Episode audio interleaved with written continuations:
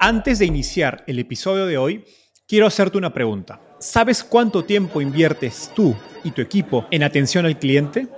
En el mundo de las startups, donde cada segundo cuenta y cada cliente es importante, Zendesk se convierte en tu aliado perfecto. Es como tener un equipo de superhéroes de atención al cliente a tu disposición. Zendesk es una plataforma omnicanal que integrará todos tus canales de comunicación como WhatsApp, email y redes sociales en un solo lugar. Gestiona tickets, ofrece una gran experiencia, aumenta tus ventas, pero sobre todo Construye relaciones cercanas con tus clientes gracias a Zendesk. Como beneficio exclusivo por ser parte de la comunidad startupeable, podrás probar el CRM de Zendesk completamente gratis por 6 meses. Y si decides continuar, tendrás 15% de descuento en tu primer año de contrato. Lo mejor de todo es que Zendesk escala de acuerdo a tus necesidades. Desde la oficina prestada donde empezaste hasta la compañía global que quieres construir. Compañías globales como Slack, Shopify y Airbnb confían en Zendesk para su atención al cliente. Ahorra tiempo, dinero y mantén felices a tus clientes. Encuentre el link con la prueba gratuita en la descripción de este episodio. Fundar una compañía suele ser visto como algo totalmente opuesto a ser creador de contenido. Una de las razones principales es la falta de tiempo de los emprendedores. Sin embargo, cada vez hay más emprendedores que han logrado crear sistemas eficientes para crecer su marca personal y a la vez dirigir efectivamente su compañía, incluso llegando a encontrar sinergias entre ambas. Uno de ellos es Daniel Bonifaz, CEO y cofundador de Cambista, la primera casa de cambio digital en Perú. A la fecha, Cambista cuenta con más de 250.000 usuarios activos y ha transaccionado más de 250 millones de dólares. Además, Daniel es un creador de contenido de negocios líder en Perú, con más de medio millón de seguidores acumulados en sus redes sociales. Y ha creado productos de inversiones, productividad y publicidad para servir a esta audiencia. Hablamos sobre cómo empezó a crear contenido siendo emprendedor y cuál es su modelo de negocio para monetizar su marca personal. También Daniel nos explicó su proceso de creación de contenido y los sistemas que utiliza para ser altamente eficiente y consistente. Hacia el final hablamos sobre qué pueden aprender los emprendedores de los mejores creadores de contenido.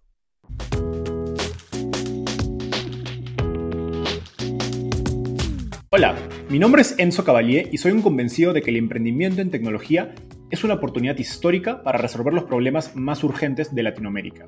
En este podcast conversamos con emprendedores e inversionistas de las startups más impactantes de nuestra región para descubrir cómo se idearon, escalaron y levantaron venture capital para solucionar problemas tan grandes como la educación, las finanzas y la salud. Recuerda visitar www www.startapeable.com, donde encontrarás todo un ecosistema de recursos para tu camino startup. Hola Ani, ¿qué tal? Bienvenido al podcast. Hola Enzo, muchas gracias por la invitación. No, gracias por estar acá.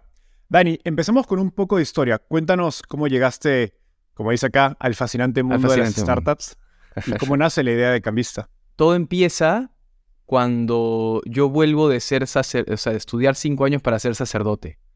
Estudié para filosofía, teología. Vuelvo y obviamente tenía que acabar la universidad porque en el mundo laboral es difícil encontrar trabajo para, para esa, esa carrera particular.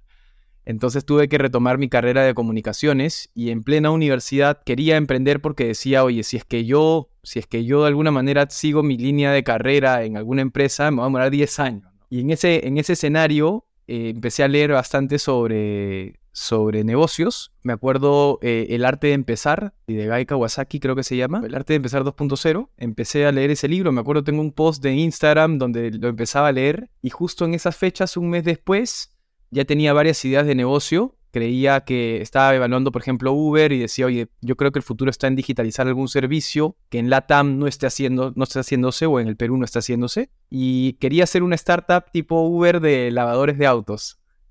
tipo lavandeando se llamaba, en donde Cruz conecte lavadores con los autos en tu casa y todo. Y ahí es justo cuando mi socio viene de Australia con varias ideas también de negocio y una de ellas era la startup eh, TransferWise o Wise, que dijo, oye, esto está pegando un montón en Inglaterra, algo así no hay acá en el Perú, deberíamos digitalizar el servicio de, cambio de dinero.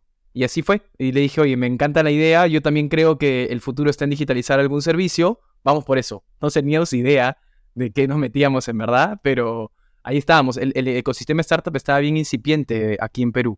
Había, apenas estaba, no sé, Fandango en su momento, ¿no? Cine Papaya antes, eh, Joinas, Creana recién empezando. De hecho, me acuerdo cuando estábamos ahí empezando con, con Diego, nos ayudó muchísimo. Por ejemplo, teníamos reuniones con él ahí antes de levantar capital y, y algunas pocas más, ¿no? Pero contabas con los dedos. Genial. Esa es la, la primera generación de, de startups peruanas. Ahora, obviamente, Creana, que he hecho Claro. una referencia para la región. Sí. Ahora, en esta entrevista no vamos a hablar tanto de Cambista porque no solo eres Perfecto. fundador de Cambista, sino que eres creador de contenido con un portafolio de, negocios alrededor de la audiencia que has construido.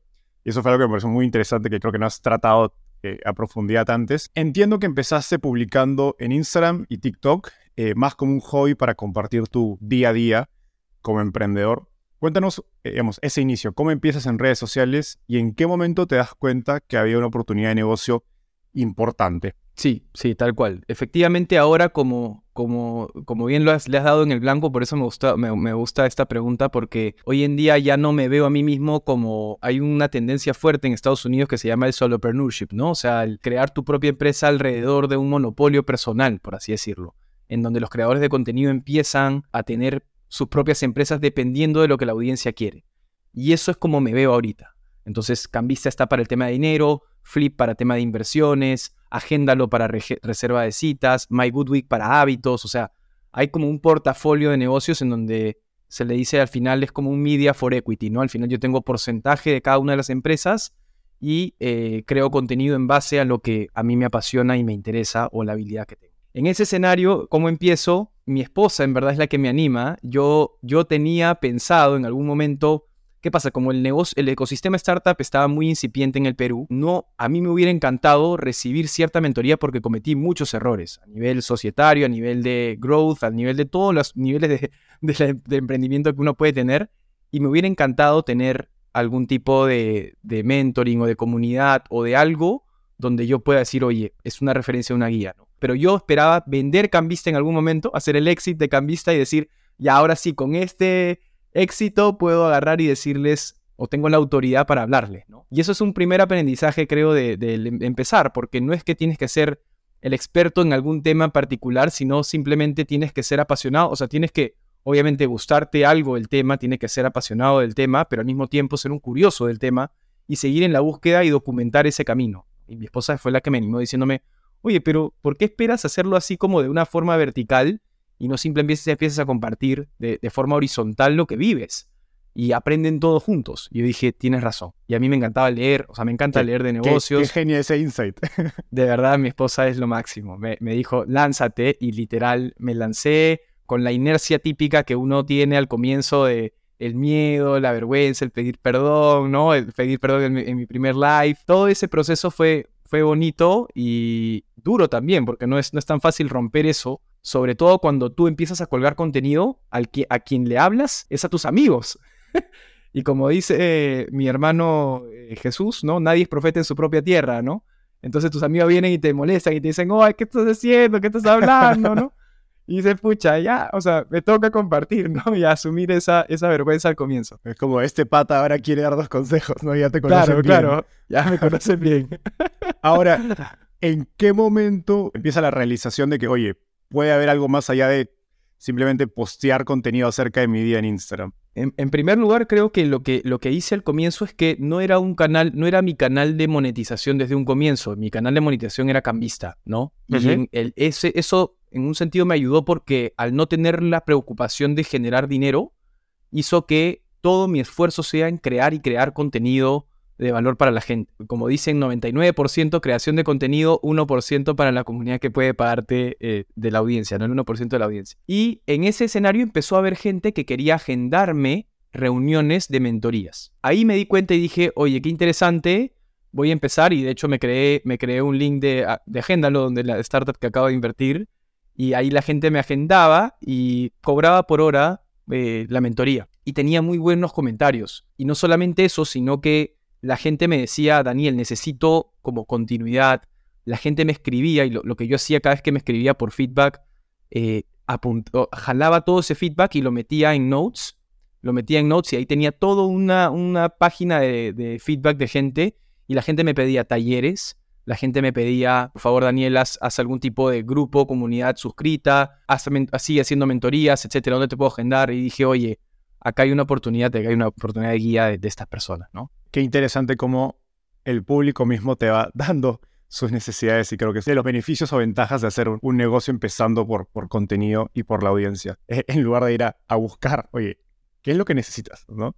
Que es lo que suele pasar en un negocio más, más tradicional, que no empieza por la audiencia. 100%. Yo, yo soy fiel creyente de, de construir una comunidad primero, incluso antes de negocio, porque mitigas el riesgo de que lo que vayas a construir no vaya a ser una solución, ¿no? La, principal razón por la cual una startup falla es porque el problema no estaba en el timing adecuado.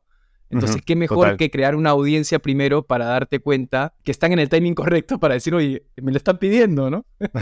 Total. Ahora, nos contabas que, empezar fue difícil y que incluso llegaste tarde a tu, a tu primer propio live, que es algo muy, curioso, porque es como que, bueno, no tienes que darlo si no quieres o si estás tarde, ¿no? Exacto, es tu propio live. ¿Qué, ¿Qué, fue lo más difícil de, de, empezar y qué tips prácticos le darías a otros emprendedores o también profesionales eh, interesados en empezar a construir su marca personal para dar eso, digamos, ese salto que es como el, valle de la muerte, digamos, de un creador de contenido? Mira, la dificultad más grande, y quizás me pongo un poco teórico, es, el síndrome del impostor. Constantemente uno se empieza a sugestionar de, oye, ¿qué autoridad, como, te, como yo lo decía al comienzo, tengo para hablar de este tema, ¿no? En el mundo de las startups, o sea, te cuento una experiencia personal. Cambista no es un negocio, no es una startup típica como las del resto, las que tú has entrevistado, en el que se internacionalizan rápido, levantan capital. No, no es así y hablaba de startups porque me gustaba investigar.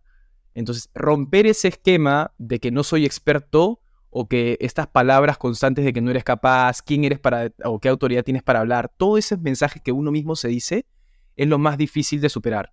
¿Qué tips te doy para hacerlo? Eh, en primer lugar, siempre, siempre empiezo por la teoría y, yo creo que hoy en día existe algo que se llama la, la paradoja de, la abundancia, ¿no? En donde en el mundo de la información hay cada vez más información, en donde está como más distribuida un montón de información en Internet, lo puedes encontrar rápidamente, pero para el promedio de personas es malo, porque de toda la cantidad de información cada vez hay más contenido que no es de valor o es contenido basura. Sin embargo, para un pequeño grupo de personas, son personas que son más conscientes y que pueden filtrar la información, sirven como aprovechan esa información, esa calidad de la información, a pesar de la abundancia y calidad de información, y la pueden filtrar. Entonces, en ese sentido, no tengas miedo de no ser experto. O sea, si yo quisiera ser experto en algún tema, tendría que esperar hasta tener 80 años para empezar a hablar del tema. Entonces, lo que yo te sugiero es, la gente hoy en día, por esa cantidad de información, valora que seas puente de información. ¿no? En tu caso, por ejemplo, tú eres un excelente ejemplo, ¿no? Tú agarras y dices, quizás startupiable no es una startup, pero tú eres el puente de información y mira el éxito que has tenido hacia el mundo de las startups, ¿no? Entonces, yo sí creo que eso hoy día se valora. De hecho, hay una empresa que se llama Recklist, una startup, que lo que hace es agarrar todos los... Bueno, ¿has entrevistado en Recklist? No. No, pero he escuchado de, de, esta startup. Pero cuéntanos, cuéntanos. O sea, filtra básicamente el contenido de, las, de los newsletters más importantes y te dice, oye, no sé, ¿qué lee Lenny Rachitsky? Ok, esos son los, los newsletters que lee Lenny Rachitsky, tú te suscribes a los newsletters que lee Lenny Rachitsky. Entonces, la gente valora eso, por eso la startup nazi le está yendo bien. Y que tú hagas eso en cualquier rubro en el que estés, en el nicho de baile, en el nicho de creación de contenido de negocios, de inversiones, de música, de lo que quieras, siempre la gente lo va a valorar. Así que esa es una buena forma de, vencer ese síndrome del impostor. De hecho, yo, yo me siento muy, muy identificado con lo que cuentas, porque yo empecé no, no es startupiable, startupiable inicia en, 2020, en enero de 2020, pero empecé a escribir contenido en LinkedIn a finales de 2018, cuando recién había terminado la universidad, y era pues, que a ver, ¿qué sé yo del mundo de startups, no? Pero como dices, yo lo que sí hacía, que no hacía mucha gente, es que consumía obsesivamente podcasts y blogs en inglés. Me escuchaba más de 7 o 10 por semana. Entonces sabía mucho de Venture Capital, startups, la teoría o a partir de las experiencias de otros. En ese momento obviamente no había nada en, el mercado, entonces creo que era un momento también diferente, pero había una ventana para poder curar este contenido en español y tratando de conectarlo con la realidad de Latinoamérica. ¿no? Eh, y eso fue lo, digamos, así inicia en LinkedIn y eso eventualmente evoluciona en lo que es startupable. Eso es bien interesante porque eh, si quiero añadir un segundo tip en base a lo que me dices, es que creo que se cumple una ley de Pareto para todos los creadores de contenido, en la cual creo que 80% es consumo, 20% creación. De, hecho, lo decía Kapuczynski, ¿no? De cada 100 páginas leídas, una, escrita. Lo mismo pasa con los creadores de contenido, que creo que la mayor esfuerzo de mi semana, o sea, a nivel de creación de contenido, es investigar, leer, estudiar. E, esa chamba de investigación, ese trabajo de investigación, creo que es muy importante porque de esa forma, en verdad, las ideas afloran, no, no, se, no se agotan, ¿no? Y uno siempre ve maneras de... Pero cuando dejas de leer y cuando inviertes la fórmula y solamente crees que es 80, típica consejo malo, me parece un consejo malo. En TikTok deberías postear todos los días, sí o sí. No, mentira, mentira. O sea, tienes que postear calidad. La, calidad es lo que genera más valor y por ende vas a tener mayor alcance. Entonces, creo que esa, ese pareto sí es importante que lo cumplan, que investiguen, que entren y que vayan con un ángulo distinto, ¿no? Totalmente, sí. Si luego te pones, digamos, únicamente a escribir y buscar ideas, es mucho menos probable que vengan esas ideas. Aquí sí, ah, lo haces activamente a través de consumir contenido que sabes que es del tema y que por ahí te pueden surgir ideas y vas conectando los, los puntos. Ahora, en tus redes has publicado, eh, digamos, como se dice en inglés, breakdowns o análisis bien detallados acerca de modelos de negocios de compañías tradicionales como Netflix o de negocios más tradicionales como, como un car wash, que, que está muy, muy interesante. Me gustaría hacer lo mismo con tu negocio, digamos, de Daniel Bonifaz como creador de contenido.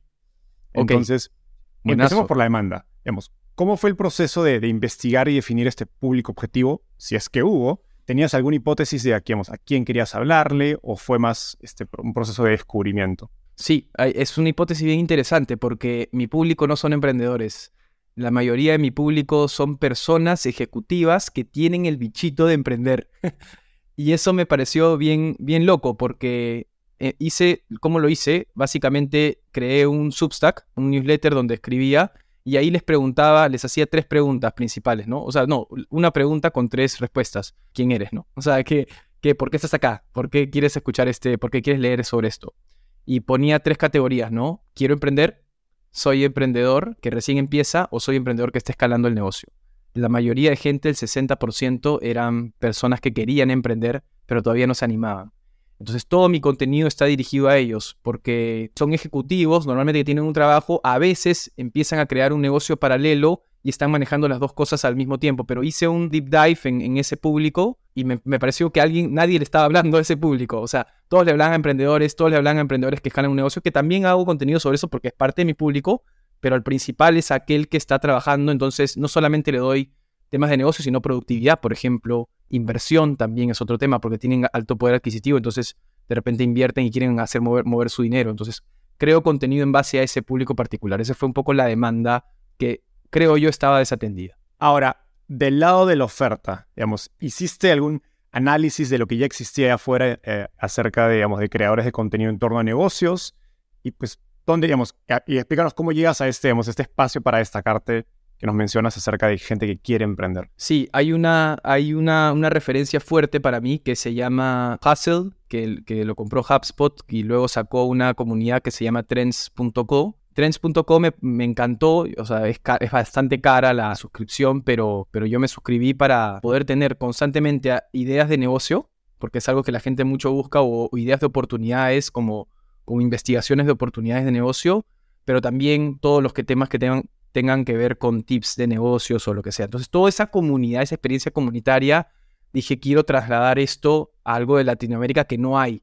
De hecho, eh, otro newsletter que yo sigo es el de Morning Brew, que lo vendieron a 70 millones de dólares. El fundador decía algo interesante, que era que en, el mundo de las newsletters, él lo que estaba viendo ahora, una vez que vaya siguiendo escalando este, este negocio, concentrarse en Latinoamérica porque todavía no había una oferta interesante ahí. Entonces dije todo, oye, ¿qué? Acá conecto los puntos, como tú decías, y digo, quiero hacer esa comunidad en Latam, ¿no? Antes que ellos vengan acá. Genial. Ahora, digamos, y entrando a, la parte del modelo de negocio propiamente dicha, eh, como nos comentaste, digamos, tienes un portafolio de productos y servicios. Eh, está Flip, eh, que es una plataforma de, digamos, de inversiones, está MyGoodWeek, que es una aplicación de productividad, Agéndalo, y creo que hay algo, me imagino que hay algunos otros negocios que de repente no son tan públicos o son otro tipo de, inversiones más tradicionales. Em, además de tener pues tus cuentas de redes sociales con cientos de miles de seguidores que he visto que generan pues ingresos publicitarios a través de sponsorships con con marcas que, que te auspician. Más Sí. allá de los ingresos relacionados a Cambista, digamos que son tu, tu full-time job o tu rol de SEO, explícanos el modelo de negocio de Daniel Bonifaz como, como creador de contenido y, y si, sería genial si nos puedes compartir pues, cuáles son las principales líneas de negocio y también cómo lo ves evolucionando a futuro, ¿no? Y que, que algo de eso se conecta con dónde estás apostando más tu tiempo y, y tu esfuerzo. De hecho, donde estoy apostando más mi tiempo y esfuerzo es en la creación de contenido. En la semana, si me pones a decir, eh, es, es mi, como, si le puedes poner el full-time job, es, es eso. O sea, yo, Ok. yo sí tengo la filosofía de que, o sea, en los negocios que trabajo, como cambista, flip, etcétera, yo tengo que construir una vez. Yo soy bueno eso, soy bueno para construir rápidamente y rápidamente delegar y soltar y acompañar en el negocio con las métricas más importantes de una manera más como que externa, ¿no? Entonces, en esa figura, mi modelo es el siguiente. El negocio de Daniel Bonifaz, el principal, la principal fuente de ingresos es ahorita la publicitaria, en donde tengo marcas de corto y de largo plazo, y por campañas, ojo, eh, ahora estoy haciendo el ejercicio y me costó ese proceso. En un momento ya venían muchas fuentes de, de mucha publicidad que quería llegar a la audiencia, pero no necesariamente compartía lo que esa marca quería comunicar, ¿no? Entonces, y era bastante tedioso porque tenías que cumplir ciertos guiones y todo. Yo decía, ¿sabes qué? Esto no quiero. O sea, yo cada vez que viene una marca le digo, oye, yo le hablo hacia mi público, tú me contratas es porque estás confiando en la forma en que llevo a mi público. Entonces, voy a respetar eso. En el caso, por ejemplo, hace poco, ¿no? De Ford, una camioneta, querían hacer un reel publicitario de yo manejando la camioneta y le dije, escucha, no voy a hacer eso, voy a hablar sobre el negocio de la nueva Ford y cómo hicieron marketing de la, de, camioneta, ¿no? Y así fue, y, y atracaron. Entonces dije, qué bacán, o sea, me permites Qué chévere. analizar y hago mi- la chamba que me gusta, el trabajo que me gusta. Publicidad es una, es la más fuerte, de hecho, es más fuerte que el ingreso fijo que tengo de cambista. El segundo es suscripción, que ese también está escalando interesante, o sea, es una comunidad exclusiva que la creé rápidamente en, NAS.io, que es este pata que cuenta historias en un minuto, y sacó su plataforma comunitaria, ya tengo, voy a sacar mi propia web, en donde en esa, en esa comunidad ya tengo 60 suscritos y poco a poco va a ir escalando, ¿no? Lo interesante de la comunidad es que tienen, uno, acceso al Telegram privado, tienen taller, todos los talleres que hago son gratuitos, y no solo mis, mis talleres, sino los talleres de los redactores que tengo en mi equipo. O sea, en mi equipo tengo redactores que ganan un variable de esa, de esa suscripción. ¿Ok? Interesante. El neto de la suscripción ganan un 10% cada uno de los redactores si es que escriben un artículo a la semana. Eso es parte de mis costos. El, el tercer punto es talleres y cursos.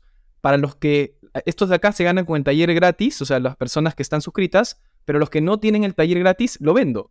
Entonces, por ejemplo, un taller te puede costar, no sé, 20, 30 dólares en vivo y ellos tienen gratis y ellos pagan. Y no solamente, y un cuarto punto que son ya ventas de productos digitales.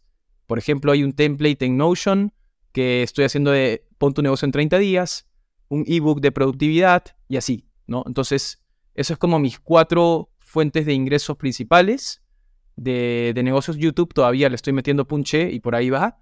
Vamos a ver si liga. Y lo de bueno, igual. el podcast el, el podcast de Emprende Brothers, ¿no? Eh, acabo de conseguir un deal muy bueno, de verdad, en YouTube, porque lo que me faltaba era el backing, como ves acá, un backing bacán, o sea, una grabación chévere, y una, una empresa audiovisual me dijo, "Oye, yo tengo un portafolio de marcas y necesitan trabajar con gente creadora de contenido, tú graba acá gratis y yo y me permites buscar a las marcas para los pisos de este programa. Entonces, ok, y yo te pago tus costos de producción con la marca, ¿no? Que tú me vas a dar. Ya, queda. queda. Esas son las figuras, ¿no? ¿Qué has aprendido acerca de tratar con estas marcas? Porque en mi experiencia, para muchas de ellas es la primera vez o una de las primeras veces que están trabajando con creadores de contenido. Creo que las marcas ya están acostumbradas a trabajar con, y, y voy a hacer un, o sea, entre comillas, influencers, eh, que es un, diría, un creador distinto, un poco Distinto. más masivo, que está quizás en belleza, en, en fitness también pasa, donde tienen, digamos, públicos muy grandes que creo que ya se vuelven bastante horizontales.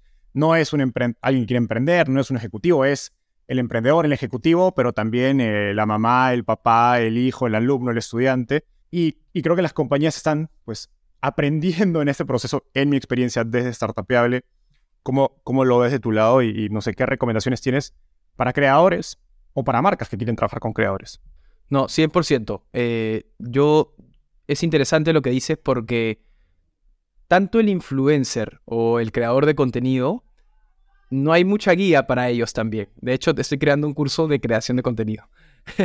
no hay mucha guía para ellos, entonces uno no sabe cuánto cobrar la marca cuando vienen. Oye, ¿cuánto cobro? Primera pregunta que te hacen. Tienes, no empieza a tener 2.000, 3.000 seguidores y viene una marca y te dice, oye, quiero hacer un reel. ¿Cuánto le cobro? ¿No? La gente no sabe. De ahí dos, y yo no lo sabía cuando empecé.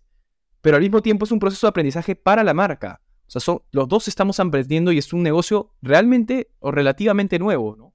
Entonces viene la marca y hay marcas más inexpertas que te dicen, oye, este es el guion, cúmplelo y así tiene que ser. O sea, me pasó un caso que me pedían colgar un número de teléfono en el copy. O sea, eh, llámate con el número de teléfono y anexo. Yo decía, escúchame, no. Y, ahí como si fuera televisión. Sí, como si fuera televisión. Yo dije, ahí yo llegué a mi límite y dije, escúchame, mira, voy a decirte algo. O sea, si creo que es importante los, los boundaries, ¿no? O sea, agarras y dices, escúchame, mi forma de trabajar es esta y tengan un no negociable de forma de trabajar. Y lo aprendí a la fuerza porque yo empecé a aceptar cosas y uno como que a veces siente que está siendo infiel consigo mismo, como que con las cosas que realmente tú lo haces porque te apasiona crear contenido. Entonces, en algún punto dice, me llené de publicidad y dije, oye, esto no está bien. Tuve que hacer un alto y decir cuál es mi no negociable de trabajo. Entonces, mira, mi forma de crear contenido es esta yo hablo de negocios y si el contenido no es de negocios, no lo voy a aceptar. No importa si dejas plata en la mesa,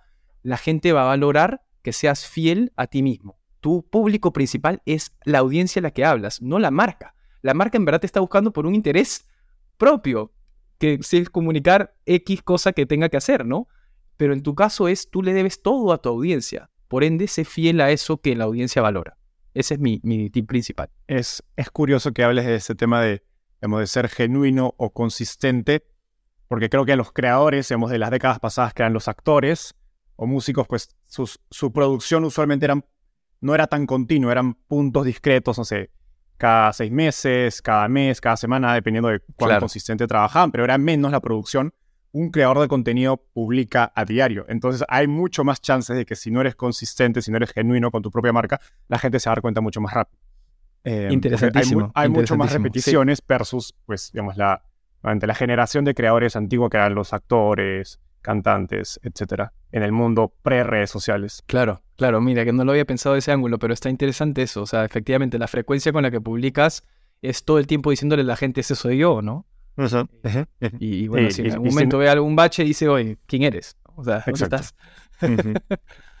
Ahora, ¿cómo nos has hablado de todos estos negocios? ¿Cómo sabes cuándo es el momento correcto para ofrecerle nuevos productos a esta audiencia y cómo evalúas cuál priorizar o por dónde empezar? Mira, a mí me gusta la matriz este, esfuerzo-impacto. Yo siempre la uso para todos mis, mis proyectos y yo siempre evalúo, o sea, dependiendo, escuchando a la gente, empezando con esta escucha de la gente de qué es lo que buscan, como que tanteo mucho a la comunidad, uso las herramientas que tiene Instagram, por ejemplo, de encuestas o lo que sea, para ir viendo qué es lo que más necesitan y en base a lo que más necesitan la, escribo, escribo todos los proyectos en mi aplicación de notas y ahí digo, ok, ¿cuál es el que me va a tomar menos esfuerzo y más impacto? El que tiene menos esfuerzo en este caso es el taller, ¿no? El taller era algo, ok, yo conozco, armo una presentación y con la presentación lo hago como live. Entonces, es muy práctico, con agenda lo me agendan directamente y estoy. En cambio, es más difícil, por ejemplo, que escribir un ebook y es el ebook es el que me ha tomado, pero el ebook igual lo agendo porque sé que es algo que la gente va a valorar. Con esa matriz de esfuerzo-impacto es, es como priorizo los proyectos. No, y me hace total sentido porque a veces las cosas son más simples de los que uno cree y nos complicamos el, la forma de evaluarlas. volviendo a Cambista, ¿Qué beneficios ha generado en tu, trabajo como creador de contenido dentro de tu compañía? ¿Y cómo le recomendarías pensar a otros emprendedores acerca de las ventajas y ventajas de, crear contenido? Mira, tú sabes que tuve una conversación con mis accionistas una vez que me decían, Daniel, hacía, siento que le estás dedicando mucho tiempo a, crear contenido y estás dejándole dar tiempo a Cambista. Y me molesté, y me molesté. Dije, ya, o sea, voy a, te tomo, o sea, lo asumo, vamos a verlo y, y veamos la data. Dije, veamos la data. Entonces agarré y saqué el código DBZ2022, úsenlo para que tengan un mejor tipo de cambio. Eh, DBZ2022 a lo largo del tiempo. Y es interesante porque hoy en día el código nomás le genera un revenue muy interesante a la empresa. Entonces le dije, acá está. O sea, no y eso, estoy diciéndote a nivel numérico. Pero no solamente no te estoy diciendo a nivel numérico, sino te estoy no te estoy mostrando, perdón, lo que me estoy olvidando de mostrar es la parte de, de la confianza, que es lo más importante para Cambista. O sea, la gente hay gente que me escribía, yo acumulé todos esos comentarios, esos testimonios que decían, Daniel, en verdad yo le transfiero a Cambista porque sé que si es que pasa algo, me quejo contigo. y tú tienes una reputación más grande que perder. Entonces dije, ok, o sea, es interesante ese insight porque decía, claro, si yo tengo una audiencia grande y yo no le cumplo a alguien, esa persona me, mata a mí y, dice, Daniel es un estafador y chao, todo se cae. Entonces, ese insight, dije, no lo estoy evaluando en este, en, esta, en este ejercicio numérico. Además de que te traigo revenue, es un posicionamiento de marca que creo que puede ayudarte a largo plazo. Así que con eso ya los convencí, ya estoy ya. Total. No, y creo que especialmente en un producto, eh, digamos, de fintech, donde estás agarrando el dinero de la gente, eh, ese, ese salto de confianza, creo que una marca personal puede ser un, un, valor adicional muy, muy importante. Y de hecho, digamos, muchas de las fintechs que levantan millones de dólares se gastan gran parte de esos presupuestos en campañas de marketing, en prensa, en marketing pagado, en creadores de contenido justamente para lograr esa marca, ¿no? Porque por más de que tú de pronto aparezcas en, en un, digamos, en un ad de Instagram pagado diciéndome, oye, te doy tal tasa de interés súper bajita o te doy el tipo de cambio más bajo si es, si es eh, cambio de moneda o, bueno, no sé, cualquier precio más barato eh, relacionado a fintech, pues la gente dice, ok, genial, pero ¿quién eres tú, no? Porque de pronto estás en mi, en mi feed ofreciendo, ofreciéndome, diciéndome, oye, voy a agarrar tu dinero, ¿no? Y creo que es uno de los productos que más tiene esa, esa barrera de confianza que una startup tiene que, que sortearle en un inicio. Y ojo que también el growth es más rápido en marca personal que en marca externa. O sea, que en una marca, o sea, tú tienes que, a nivel de branding, uno tiene que humanizar cada vez más la marca. ¿Ok? Pero ¿qué más humano que una marca personal? Entonces, el crecimiento de audiencia es mucho más rápido de una marca personal que el de una marca nueva, ¿no? Total. No, y, eso lo he visto yo directamente en el, en el caso de, de, de. Ahora, eh, y volviendo a, lo que decíamos de hacer este, digamos, análisis eh, detallado acerca de, digamos, de Daniel Bonifaz como creador de contenido, me gustaría profundizar en tu, digamos, en tu operación y, las metodologías o estrategias de crecimiento que has usado. Y empezamos por el lado de la, operación, justo relacionado a lo que nos decías que, que, te comentaron tus inversionistas. Porque muchos te dicen o te preguntan, oye, ¿cómo haces para publicar tanto contenido en tantos canales a la vez que diriges una compañía y otros negocios? Entonces, explícanos tu modelo operativo, digamos. ¿Tienes un plan personal, metodología de redes sociales con un horario, métricas, etcétera? Y pues, ¿cómo ha sido la evolución de, digamos, de este plan o, manera de trabajar desde que empezaste hasta hoy? Mira, mi, mi, meta a nivel operativo es crear una fábrica de contenido. Y no solamente lo hago conmigo, sino lo he hecho con, ahorita lo he hecho con Flip un montón. O sea, el equipo que eran economistas así duros, duros en cámara, voy una vez a la semana y los capacito y no solamente los capacito a nivel de, cámara, sino también de, del proceso, cómo crean contenido. Yo creo una vez y distribuyo muchas veces, ¿no? Como dice Build Once, Sell Twice, Ese, ese, ese, mensaje me, lo tengo como mantra, te juro, y lo mismo se aplica a contenido. Construyo una vez que es el a una investigación larga y en la semana normalmente veo qué son las cosas que quiero leer e investigar. Decido eso al comienzo domingos en la noche y empiezo a leer sobre el tema. Y cuando empiezo a profundizar sobre el tema, obvio, con una semana de anticipación, escribo sobre un tema en particular que tiene que ver con lo que he leído. Hago un long tail eh, escrito, que es el Substack que tengo, que es el blog, donde ya tenemos casi 10.000 suscriptores ahí. Y en ese blog saco, veo, agarro y digo, tengo micro contenidos y de ahí me sirvió como guion para YouTube. Un video en YouTube me tomaba grabar media hora. Y los que me grababan me, decían eso de Daniel. Normalmente, porque mis videos duran 21 minutos, 22 minutos, normalmente alguien en, YouTube se demora, se pues, demora horas. un video, sí, horas, un video en toda la mañana. Entonces yo, me, yo podía hacer cuatro videos en toda una mañana porque ya tenía el guion armado. Entonces con eso dije, qué interesante, creo una vez y distribuyo varias veces en varios canales. Entonces saco shorts de videos de ese, de ese artículo, saco eh, tweets, un hilo en Twitter, saco el post en LinkedIn y como que distribuyo en varios canales con una sola vez de creada. Y ahora he pasado a un siguiente paso, que es que tengo redactores que quieren llegar a esa audiencia, que ellos van a empezar a hacerse conocidos en sus distintos nichos, marketing digital, inversión, eh, casos de fracasos de, startups, liderazgo, como que varios, varios nichos de, de contenido. Ellos empiezan a escribir se hacen conocidos y lanzan sus talleres. Gana la comunidad suscrita y ganan ellos mismos para, porque monetizan a, a la gente con mi público y mi comunidad. Entonces, ahora con ese esquema ya, ya le he agarrado un poco más. Aparte vi la historia de Morning Brew, cuando escalaron, estuve analizando que el punto de quiebre de escala fue cuando fueron a la universidad a buscar redactores que querían escribir. Entonces dije, qué interesante, voy a hacer lo mismo. Y eso he hecho. Qué interesante. ¿Y cómo controlas la calidad cuando pasa de ser Daniel Unifaz a otras personas quienes están escribiendo? Cada, cada uno tiene su propia voz y eso lo respeto un montón. Por ejemplo, hay un estilo de escritura que siempre como que tacha cosas y lo hace como medio cómico, eh, pero yo siempre lo filtro al comienzo. O sea, me, ahorita por lo menos lo estoy haciendo así poco escalable, que es yo lo, lo, filtro, lo veo y además uno de mis escritores es un redactor de un diario. Entonces él también me ayuda con todo el tema de, de grammar y, sintaxis y cosas así. Corregimos y publico, publico, publico, publico. Mi plan es que se publique todos los días. Vamos ya eh, cuatro publicaciones a la semana. Entonces la idea es que sean siete a la semana. De buena wow, calidad. Siete ¿no? publicaciones en el newsletter. Sí, a la semana. Wow.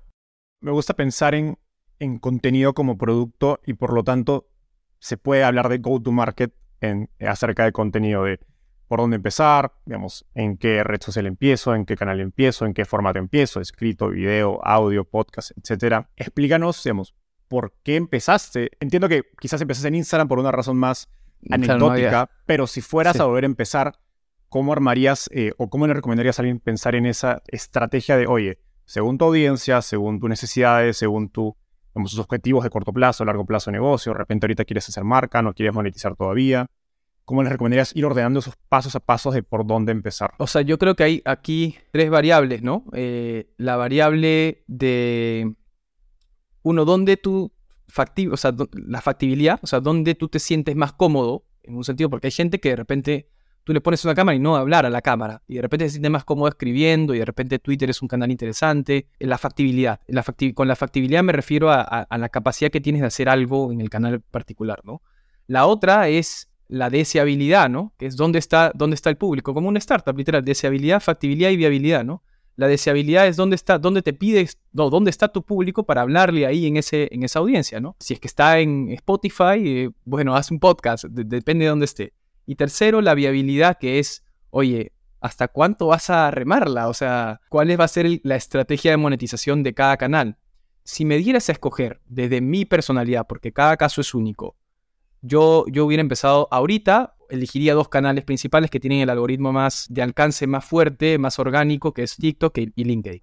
Esas son las dos redes sociales con las que veo interesante. Twitter ahorita le acabo de agarrar una especie de, de kimba también, que está interesante si tienes un buen hook, si haces algo más personal y, creas valor al mismo tiempo. Creo que tiene una dinámica, una dinámica interesante que recién lo estoy descubriendo.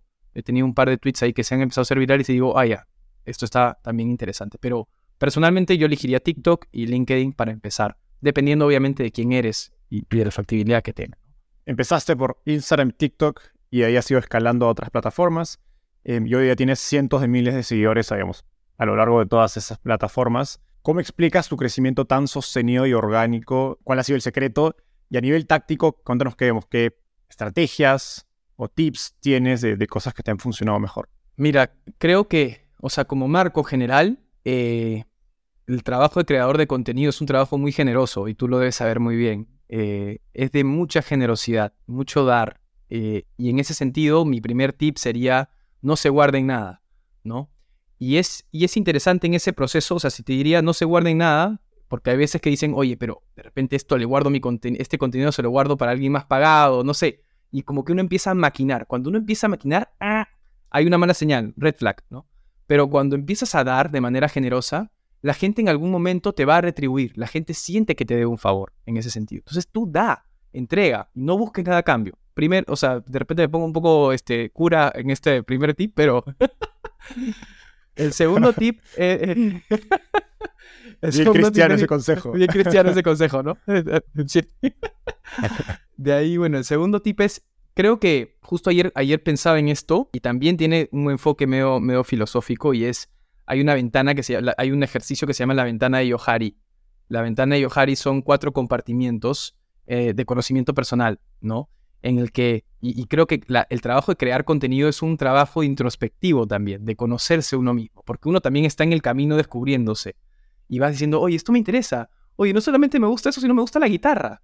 Y hoy en día lo que tú estás transmitiendo, para tú lograr un monopolio personal, la diferenciación es todo en creación de contenido. Cuanto más diferente eres, es marketing gratis. Cuanto más único, auténtico eres, es mejor. Entonces tú tienes que descubrir en este proceso esta ventana de Yohari, que es, uno, hay cosas que tú conoces y que el resto no conoce. Dos, hay cosas que el resto conoce y tú conoces. Tres, hay cosas que tú no conoces y el resto no conoce. Perdón, hay cosas que tú conoces, tú no conoces y el resto sí conoce. Y es interesante, por eso busca feedback. Oye, ¿qué ves tú en mí? ¿Por qué me estás siguiendo? ¿No? ¿Qué es lo que esperas encontrar en este canal? Y la cuarta es hay cosas que tú no conoces y el resto tampoco conoce. Por eso somos un misterio. ¿no? Y esta ventana de Yohari es, interesante y todo vas a ir descubriendo poco a poco. Entonces, cuanto más entres, cuanto más hagas este quema de, de intereses, de experiencias y que se vuelva cada vez más único de personalidad, más vas a construir un monopolio personal. Porque más distinto eres, más marketing gratis tienes, ¿no? Y de ahí, bueno, es, es interesante. De ahí, ¿qué otro más, qué otro tip más puede ser para este tema de crear contenido. Ser generoso es un descubrimiento personal y creo yo que es, es mejor empezar enfocado, te diría yo, en un canal. Yo sí diría que al comienzo, como cualquier negocio que penetra un mercado, ¿no? Tú penetras a los early adopters, entras y una vez que eh, tienes acá bien tu retención bien clara, luego expandes. yo siempre pongo el ejemplo de una fogata, ¿no? Cuando tú estás prendiendo la parrilla, perdón, una, una parrilla, cuando tú estás prendiendo la parrilla, tú pones el carbón, pones el mechero, ah, pongan el mechero al revés para que se prenda más rápido, pones en la casita y el gran problema que tienen muchos parrilleros es que rápidamente expanden el, carbón y eso hace que el, el, fuego no prenda. Lo que tienes que hacer es esperar. El mejor tip de la parrilla es esperar a que prenda y luego expandes. Lo mismo en este caso. Agarra ese nicho, entra de manera específica en ese nicho y luego vas expandiendo. Lo mismo con el canal. Entra por un canal, penetra en la audiencia que has encontrado y luego vas diversificando. Yo sí creo que el horizonte es diversificar los canales como cualquier portafolio de inversión que tengas. Hoy en día cambia el algoritmo como cambió el de Facebook y te friegas. No, orgánicamente no vas a llegar a mucha gente. Instagram hace sus cosas, le da más enfoque al metaverso y no vas a tener el alcance que tenías ayer. Entonces, sí creo que distribuir el canal es importante y sobre todo jalarlos a tu propio canal un canal que tú puedas controlar. Por eso creé el newsletter. El newsletter, la persona me deja algo, que es, uno, el, su correo. Y ahora he llegado a una relación más profunda, que es la comunidad en donde interactuamos directamente por teléfono. Entonces, esos canales entra por uno solo y luego distribuyes y jálalos para tu canal personal donde tengas el control. Nada más, tres tips. Algo que me, gustaría entender, y esto es muy, egoísta porque, yo siempre le doy vueltas, es cómo decides, mejor dicho, cómo evalúas lo que está funcionando de tu contenido, sean formatos, temas, personas particulares a las que le hablas, cómo experimentas también, oye, este nuevo contenido puede funcionar, este, ¿sabes qué? No sé, este sorteo puede ser un gran, eh, una gran fuente de crecimiento, o de repente pongo, pago ads, etcétera, o hago SEO. ¿Cómo, digamos, defines ese, ese, esos, esa evaluación y experimentación que a fin de cuentas es parte de, de lo que te dice, ok, eso está funcionando, hay que apostarle a esa estrategia para seguir creciendo? Mira, yo, o sea, por lo menos en, redes sociales, yo me pregunto sobre las métricas, ¿verdad? Esa es una pregunta más como de ver qué, cuáles son las métricas que están teniendo, cuál es mi criterio de éxito, por así decirlo. Exacto. Volviendo a, tu, a, lo que hablabas de retorno de inversión, o sea, una pieza de... 10 piezas de contenido pueden tomar esfuerzo similar con retorno muy variable. Correcto, correcto. Está, está muy buena esa, esa pregunta. Mira, yo personalmente creo que, o sea, la, métrica general, por lo menos en Instagram y TikTok, que son las, las principales que tengo, yo me guío mucho por el, porcentaje de conversión. ¿ya? No tanto por los seguidores. Los seguidores, como te, soy sincero, yo tenía 60.000 y de la nada por un post que se hizo viral pasé a 100.000. Entonces, es una métrica muy, vanido, muy fácil de ser vanidosa y mucha gente se concentra en el número de seguidores. Yo más me centro en el... y de hecho, esa es gran parte de la crítica de TikTok. Que mucha gente te dice, sí, crece muy, rápido. Tener, llegas a mucha gente, pero no necesariamente convierte. Correcto, correcto, correcto. Sí, yo, yo lo que divido es la cantidad de seguidores por, eh, perdón, de, de, followers por las visitas, entre las visitas, por 100. Ese es, ese es mi, mi conversion rate, ¿no? La gente que llega, ve el contenido, es como cuando llega una web, ¿no? El conversion rate de una web. Ve la web y convierte, o sea, te sigue o hace alguna interacción, eso para mí es lo más valioso. Entonces, yo lo que, lo que siempre voy midiendo es si es que es más de 20% ese conversion rate, o sea, followers entre profile visits, ¿no? Por 100. Si es que es más de 20%, quiere decir que uno de cada cinco personas que te visitan te siguen, ¿no? Y aquí está bueno, o sea, tienes que crear más contenido nomás, que estás por buen camino.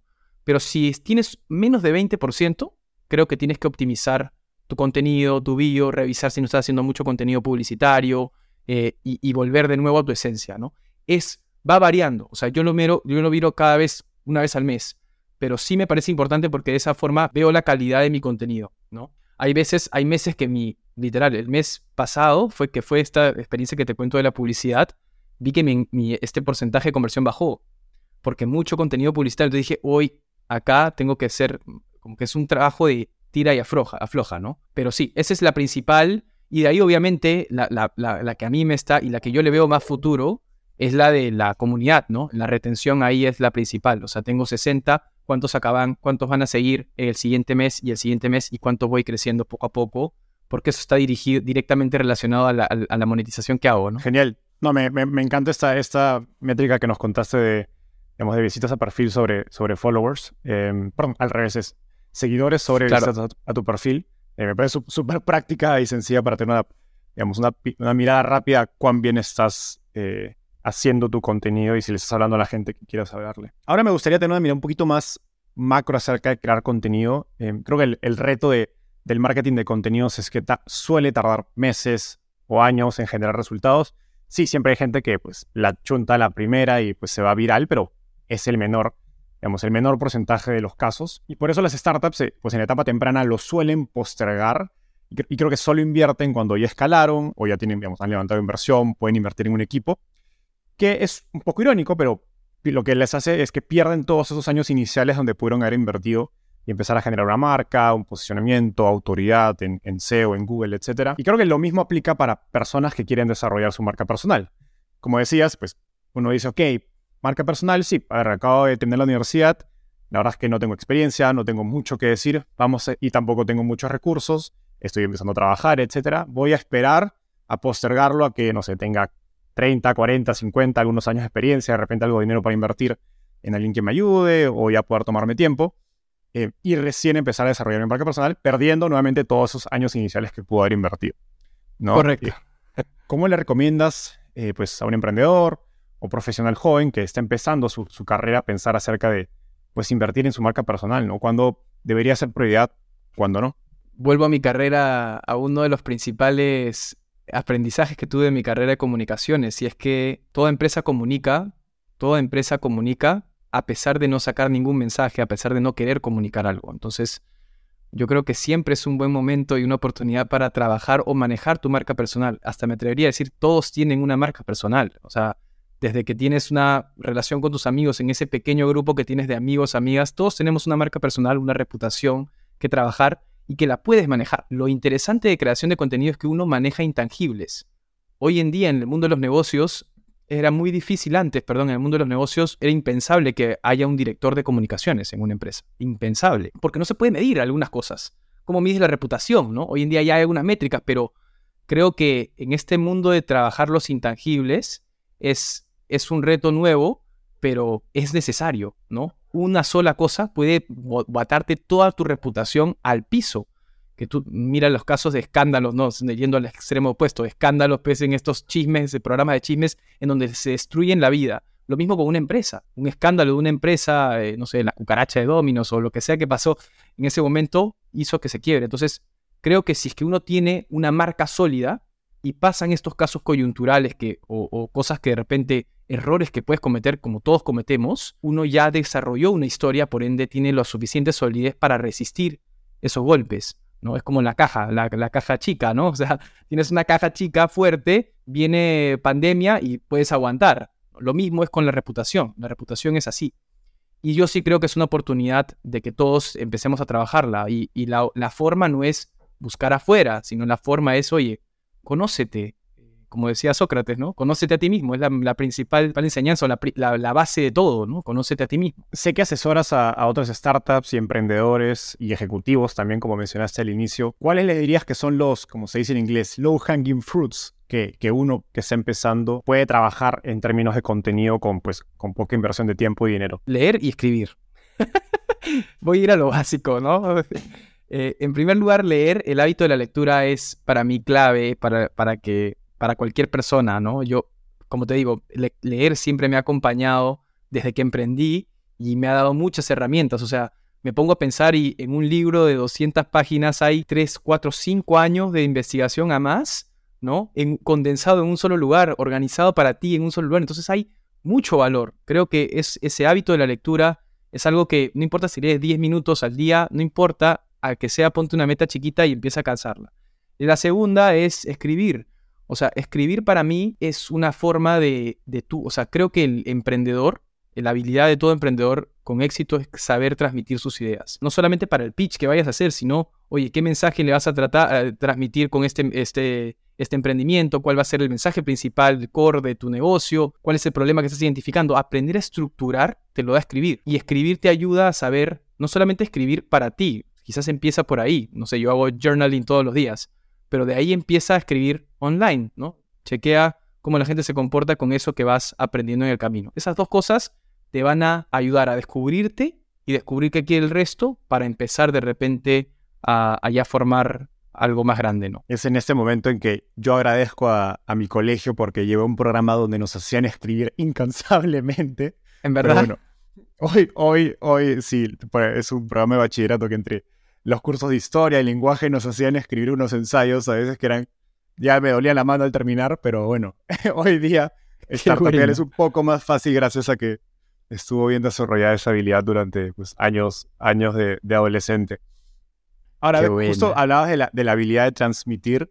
Creo que tú tienes una, digamos, habilidad de comunicar y contar historias, no sé si por naturaleza, pero seguramente bien entrenada, pues empezando por teología, donde entiendo Iba a dar dos Iba a dar homilías en la misa. Bueno, con mayor, con mayor razón que, que está. O sea, de, ese debe ser pues un pitch en nivel, nivel Dios, literalmente. Eh, y luego estudiaste comunicación en la, en la universidad. ¿Cómo crees que personas que sienten que comunicar no es su, su fortaleza pueden practicarla? Mira, yo, yo sí creo que hay ciencia detrás, de todas maneras, para contar historias. Y, y si quieres lo que te puedo, lo que te puedo decir es el, marco que cualquier escritor, creador de contenido usa, película usa, y, creo que uno va, es un ejercicio que va dominando poco a poco, ¿no? Es, es el, marco de AIDA, ¿no? El Attention, Interest, Desire y Action. Son cuatro pasos que el primer paso es cómo capturas la atención, y ese paso es muy importante. De hecho, si tú no haces un buen hook en TikTok, por ejemplo, la gente te va a hacer swipe up. Entonces tienes que capturar la, atención de alguna forma, ya sea identificando un problema, identificando un nicho claro, ¿no? Mi post más viral en Twitter es, si no duermes más de 7 horas a la semana, este, como yo, este post es para ti, ¿no? Todos los que no duermen menos de, más de 7 horas, menos de 7 horas, ¡pum! Eh, engancharon. Entonces, el hook es importante, la atención. Dos, el interés. ¿Cómo generas interés? Mostrando que conoce su problema. Y mira lo interesante y lo similar que es con una startup. Es más importante conocer a profundidad un problema que la solución. Esa es la parte del interés. Porque la gente va a decir, oye, me está hablando a mí, o sea, estoy sintiendo contigo ese problema, la empatía, ¿no? Finalmente viene la guía práctica, el, el desire, ¿no? Te muestro esta guía para que llegues a resolver esta problemática, esta necesidad, solución. Y finalmente la acción. Oye, ¿cómo consigues esta, esta guía? Esas son las, eso lo hace Pixar, lo hacen todos, y ese marco se va dominando poco a poco. Es un ejercicio que con el tiempo y con la consistencia se va trabajando, así que no, no ténganse paciencia también. Genial. No, creo que lo, lo bueno que sean esquemas o frameworks prácticos es que son más fácil llevarlos a la acción. y si ya haces ese pasito y lo implementas de manera consistente, pues puedes desarrollar esta habilidad en el, tiempo y eventualmente va a surgir de, de manera natural que estoy seguro que en tu caso, pues no te pones a pensarlo, lo aplicas casi por, claro. por, por reacción, pero pues hay, hay muchas repeticiones de, detrás de, de, esta habilidad ganada. Daniel, ahora sí vamos a la, a la ronda de preguntas rápidas. Te voy a hacer una pregunta corta y me tienes que responder en menos de, de un minuto. ¿Estás listo? Sí. Si tuvieras que emprender de nuevo desde cero, ¿cuál sería el principal consejo que te darías? Es mejor probar, ¿no? Experimentar siempre y probar si es que va a funcionar. Creo que eso ha sido, o sea, me acuerdo que fui director de una empresa de tecnología acá en, Perú y en esta experiencia los inversionistas me decían, oye Daniel, o sea, porque yo no tenía mucha experiencia, todos eran tíos, ¿no? Todos eran viejos que sabían un montón y yo me sentía a veces, oye, no sé nada, pero algo que rescataron ellos es, tú no tienes miedo a equivocarte. Y esa, y esa experiencia creo que es importante que la cultiven, o sea, experimentar constantemente, medir y descartar y meterle un por dos a eso que funciona. Total, eso en inglés le dicen beginner's mindset, mentalidad de, de novato, digamos. ¿Cuál ha sido el libro más influyente en tu camino por el mundo de las startups? Hábitos atómicos y La Semana Laboral de Cuatro Horas de Tim Ferriss. Hábitos Atómicos de James Clear y La Semana Laboral de Cuatro Horas. O sea, hábitos atómicos porque creo que el emprendedor, no hay nadie que te peta presión. Tú, uno tiene que desarrollarse personalmente. Entonces, creo que si no tienes hábitos saludables y hábitos también que te hagan crecer, pucha, no, no avanza, ¿no? No avanza tu negocio. Finalmente, ¿qué te gustaría cambiar del mundo de las startups en Latinoamérica? Ya está cambiando y es que la gente a veces se enfoca mucho en en levantar capital y lo ven como una métrica de éxito quizás. Yo creo que no es una métrica de éxito porque capital hay, el capital se mueve. Yo diría más que se concentren en hacer negocios rentables, o sea, en negocios saludables. En negocios, y con saludables me refiero a que aporten valor, a que sea, esté saludable la empresa, porque llegan puntos en los que llega el momento, llega mayo, ¿no? Y, y, uno no tiene la capacidad y tiene que votar a todo su equipo y son trabajos que se pierden. Entonces sí diría que concentren mucho en crear camellos, ¿no? En vez de unicornios. Totalmente de acuerdo. Especialmente en los meses o años que se avecinan por, cómo está la, la macroeconomía actualmente. Dani, eso fue todo por hoy. Un gustoso estar contigo y a nuestra audiencia. Nos vemos en un próximo episodio.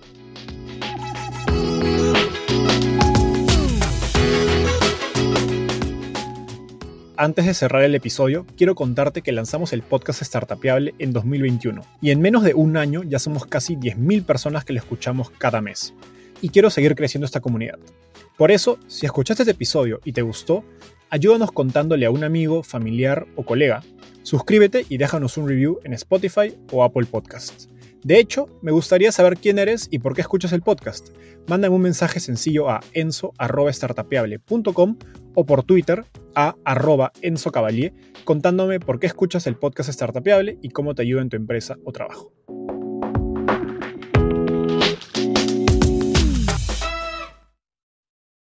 Este es un podcast producido por Explora.